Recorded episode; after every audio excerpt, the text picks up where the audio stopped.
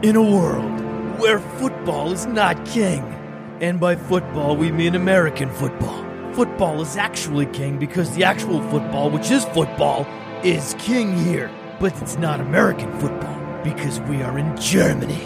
From your German friends, we give you the Fantasy Dominator. CD Lamb ist nicht Julio Jones.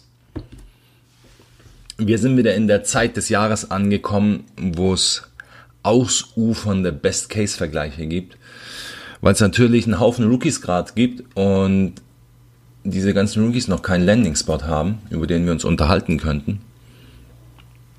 Also ist die einfachste Sache gerade Vergleiche zu ziehen. Nur wenn der Vergleich wirklich schlecht ist, dann muss man auch irgendwie den Finger in die Wunde legen und wir können nicht einfach so zur Tagesordnung übergehen, sondern müssen aufklären, warum der Vergleich schlecht ist. Und wenn man sich Julio Jones und CD Lamb einfach mal rein von ihrer Physis her ansieht, hat man auf der einen Seite CD Lamb mit 6,2 und 198 Pfund und Julio Jones mit 6,3 und 220 Pfund. Und jeder, der sich mal ein bisschen mit, mit Training, Trainingslehre, Krafttraining befasst hat und weiß, dass die Jungs wahrscheinlich irgendwo 5, 6, 7, 8 Prozent Körperfettanteil haben und dann aber sieht, alles klar, der eine ist gerade mal ein Inch größer, irgendwas um die zwei bis drei Zentimeter sein, was er größer ist, aber wiegt halt 10 Kilo mehr. Der kann sich vorstellen, was 10 Kilo mehr bei 6, 7, 8 Prozent Körperfettanteil bedeutet. Das sind Welten. Also das heißt, wir haben auf der einen Seite einen wirklich guten Athlet und auf der anderen Seite haben wir einen Monsters-Athlet. Julio Jones ist weit, weit, weit aus beeindruckender, rein körperlich als CD Lamb. Wenn wir jetzt auf die College Production schauen, dann fällt auf, dass beide ein, ein ähnliches Breakout Age haben, nämlich beide so um die 19,5 Jahre, mit dem Unterschied aber, dass CD Lamb erst im zweiten Jahr im College sein Breakout hatte und Julio Jones hatte den aber sofort in seinem ersten Jahr. Und das ist immer so diese, diese Erfahrungskomponente, wenn du ein Jahr lang das ganze Programm mitgemacht hast, das Playbook kennst und einfach auch Erfahrungen hast sammeln können, ist es anders einzuordnen, wie wenn du als Freshman gleich reinkommst, aufs Feld geschickt wirst auch noch in Alabama und dann gleich einfach mal beherrschst. Das ist in meinen Augen ein Unterschied, auch wenn beide, wie gesagt, ein ähnliches Breakout-Age haben, wäre das aber auch ein Punkt, der, der klar für Julio Jones spricht. Und dann kann man ja, um, um den besten Vergleich jetzt vielleicht ziehen zu können, einfach mal schauen, was haben die Jungs damals und heute in der, bei der Combine gemacht. Und dann sieht man erstmal die, die nackte Zahl. CD Lamb mit einer 450 im, auf 40 Yards und Julio Jones mit 439. Das ergibt jetzt natürlich aufgrund der Körperlichkeit einen anderen Speed Score, einen Height Adjusted Speed Score. Das bedeutet nichts anderes als du ordnest die Sprintzeiten gemessen an der Körperlänge und am Körpergewicht ein. Ist ja klar, jemand, der 100 Kilo wiegt, hat es schwerer als jemand, der 70 Kilo wiegt. Und sein Gewicht zu bewegen, ja, da ist einfach ein viel, viel, viel höherer Kraftaufwand notwendig. Und so ergeben sich Speed Scores und die Speed Scores werden, werden dann einfach auf so einer 100% Skala eingeordnet und CD Lamp hat einen 63% Speed Score. Das ist überdurchschnittlich, ist aber nichts Besonderes. Und Julio Jones hat einen 98% Speed Score. Das heißt, Julio Jones ist so ziemlich der Maßstab, was man im Speed-Score-Bereich machen kann. Und genauso ist es mit dem, mit dem Burst Score. Ja? Der Burst Score ist eine, ist eine mathematische Formel aus beiden Sprüngen. Man springt hier bei der Combine hoch und man springt weit. Und dieser, ja, diese Sprünge werden dann einfach zusammengezählt und dann kommt ein Burst Score raus und auch den kann man wieder prozentual einordnen. Und in dem Bereich CD Lamp 47% Bereich, also Durchschnitt. Und Julio Jones 94% Bereich. Also auch da wieder Julio Jones absolut der Maßstab. Und so ergibt sich halt am Ende kein Bild, wo man sagen könnte, die zwei passen zusammen, vor allem wenn man bedenkt, dass Julio Jones damals bei der Combine 2011 das alles mit einem gebrochenen Knochen gemacht hat im Fuß. Das ist unglaublich, was für ein, was für ein Freak Julio Jones ist. Und deswegen kann man auch am Ende nicht diesen, diesen Vergleich ziehen, CD Lamb ist Julio Jones. Oder ist wie Julio Jones. Das geht nicht. Ganz grundsätzlich ist es außerdem Unsinn, einen Wide Receiver an 101 zu picken. Es gibt einen Grund, der durchaus für einen Wide Receiver an 101 spricht. Und das wäre jetzt heutzutage der, dass man just jetzt sagen könnte, pass auf, wir wissen noch nicht, wo diese ganzen Running Backs landen, weil Running Backs sind extrem davon abhängig, wo sie landen. Um jetzt mal ein Beispiel zu nehmen, wodurch es richtig klar wird, wenn Jonathan Taylor der von vielen als der 101 gesehen wird, bei den Dallas Cowboys landen würde, dann wäre das eine absolute Verschwendung an Talent. Wenn jetzt aber CD Lamb neben einem Top Wide Receiver wie Michael Thomas landen würde, das wäre keine Verschwendung von Talent. Weil grundsätzlich spielen immer zwei Wide Receiver und insgesamt sind auch heutzutage die Anzahl der drei Wide Receiver Sets ist auf, ja, ist auf 49 Prozent gestiegen. Und das heißt, als, als Rookie Wide Receiver, als Rookie Top Wide Receiver bekommt man genügend Möglichkeiten, sich auf dem Feld zu zeigen, die man als Running Back nicht bekommen würde. Insofern könnte es jetzt eventuell eine Begründung dafür geben. Aber wir müssen mal schauen, was dagegen spricht. Und, und das wird, ich hoffe, jedem jetzt klar. Man muss da auf ADP schauen. ADP ist, ADP bedeutet Average Draft Position und bedeutet die Meinung von einer bestimmten Gruppe zu einem bestimmten Zeitpunkt, an welcher Stelle Spieler gedraftet werden. Also man kann das so verstehen, ADP zeigt einfach an, wie ist gerade der Markt um den Spieler und, und vielleicht wenn wir da an das Wort Preisschild denken, dann, dann haben wir da eine ganz gute, ganz gute Eselsbrücke zu. Ähm, ADP wird erhoben durch Mockdrafts oder es gibt ja zum Beispiel jetzt auch schon äh, Early Best Ball Drafts und aus denen wird dann einfach der, der ADP dann rausgezogen.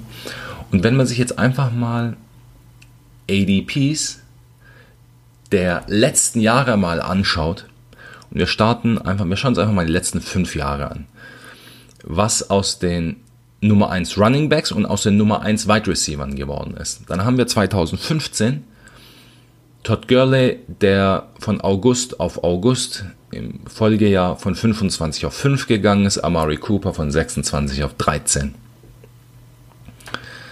2016, Jahr später, Ezekiel Elliott von 8 auf ein Jahr später 9. Und auch wenn man sich schwer tut, das zu glauben, aber Laquan Treadwell war tatsächlich 2016 der Wide Receiver 1. Der ging dann von Position 68 im Jahr drauf auf Position 173. Das ist unglaublich, wenn man daran denkt, dass Lequan Treadwell mal die Nummer 1 war unter allen Wide Receivers. Naja, fatal. 2017 Leonard Fournette von 18 auf 11, ein Jahr später. Corey Davis, wir erinnern uns mit Grauen an ihn von 59 auf 54. 2018 Saquon Barkley von 6 auf 2, DJ Moore von 104 auf 66 und 2019 Josh Jacobs von 32 auf 24, allerdings ähm, erst auf den letzten Monat gesehen, da haben wir jetzt nicht ein komplettes Jahr. Und Nikhil Harry von 63 auf 81. So, wenn wir uns da ein etwas größeres Bild machen wollen, ich meine, jetzt habe ich jetzt nur Running Back 1 und Wide Receiver 1 gesagt, aber ja, lass uns doch mal die letzten drei Jahre mal schauen, einfach wie sich die, die Gruppe der Wide Receiver und der, der Top Wide Receiver und der Top Running Backs entwickelt hat. 2017, wie gesagt, hatten wir Corey Davis, Mike Williams, John Ross, und 2017 hatten wir an Running Backs Leonard Fournette, Christian McCaffrey, Delvin Cook, Joe Mixon. Keine Frage. Also stellt sich gar keine Diskussion. 2018 Calvin Ridley, Cortland Sutton, DJ Moore. Klingt echt, also echt gut. Aber 2018 gab es Saquon Barkley, Darius Geis, Nick Chubb, Sony Michel. Dann 2019 AJ Brown, Nikhil Harry, DK Metcalf. Und denen gegenüber Josh Jacobs, Miles Sanders, Singletary und Montgomery. Der Trend, glaube ich, wird deutlich, auch wenn unter den Wide Receivers immer mal wieder wirklich auch sehr gute Wide Receiver sind, ein Jahr später bekommt man diese Wide Receiver immer noch. Also man kann Running Backs draften und für Wide Receiver dann traden. Ich denke, das ist eine sehr, sehr gute Strategie, die man sich merken kann.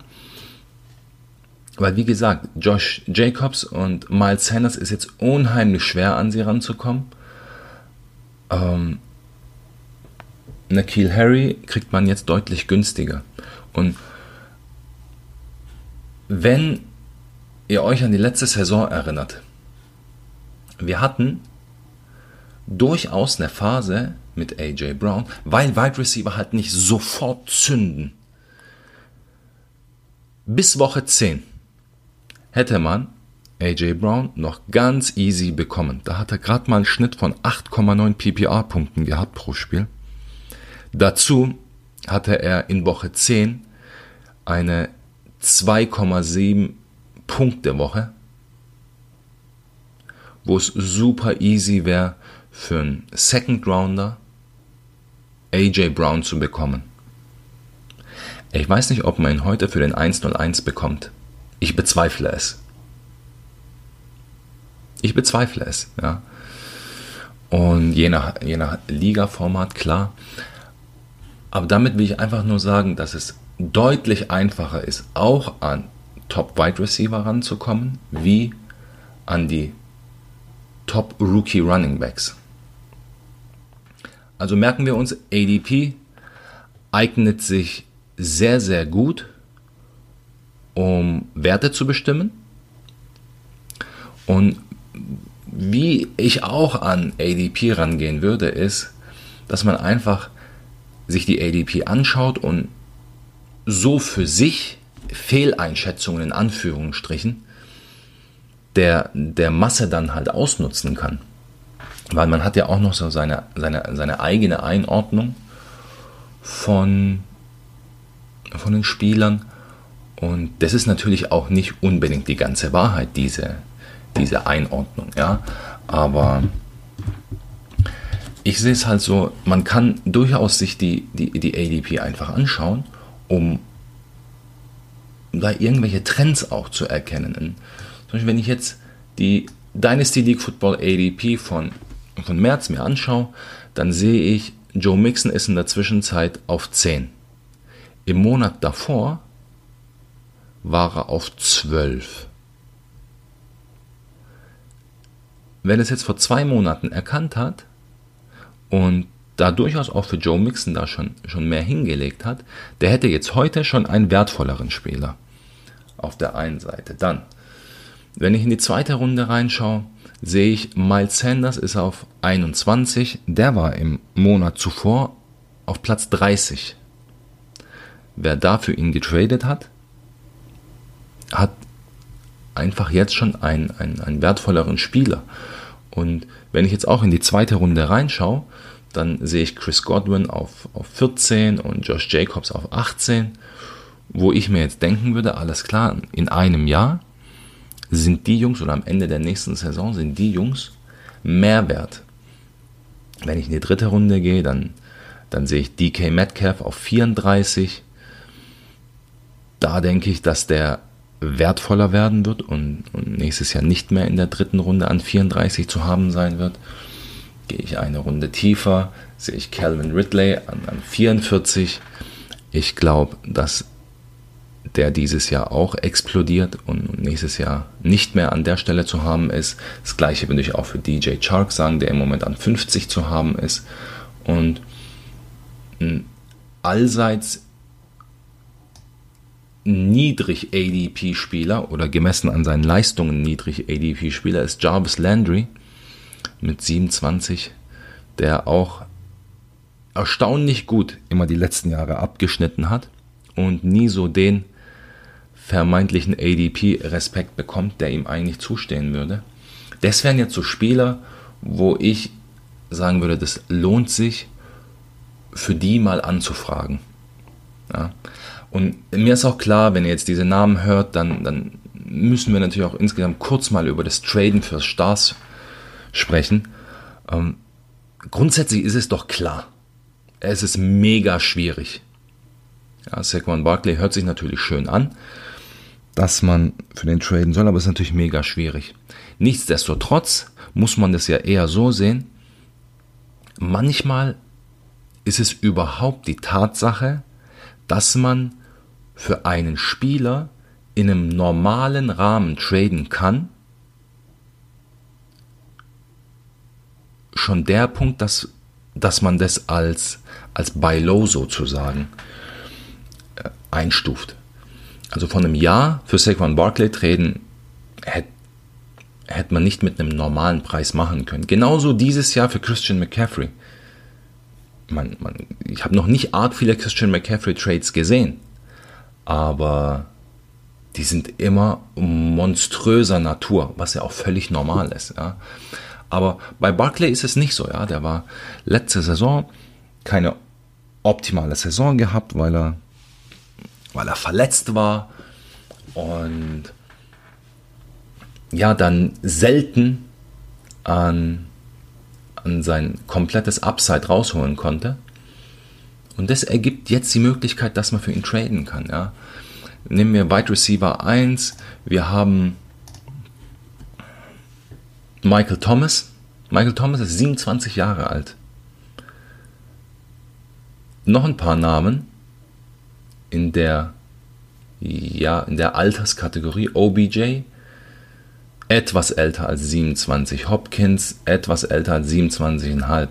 Cooper 25,5, Evans 26,5. Wer würde sich wundern, wenn einer der genannten Spieler nächstes Jahr Wide Receiver 1 werden würde? Ich würde mich nicht wundern. Und das sind dann für mich Spieler, entweder für die ich jetzt trade, oder ich versuche Michael Thomas für einen dieser Spieler für ein und plus ein etwas größeres X wegzutraden. So habe ich das Gefühl, ein, ein, ja, ein gutes Geschäft gemacht zu haben. Ja. Und klar, wesentlich günstiger wäre es jetzt, für vermeintliche Breakout-Spieler zu traden. Günstig im Sinne von, wenn dann der angedeutete Breakout in 2019 dann in 2020 kommt.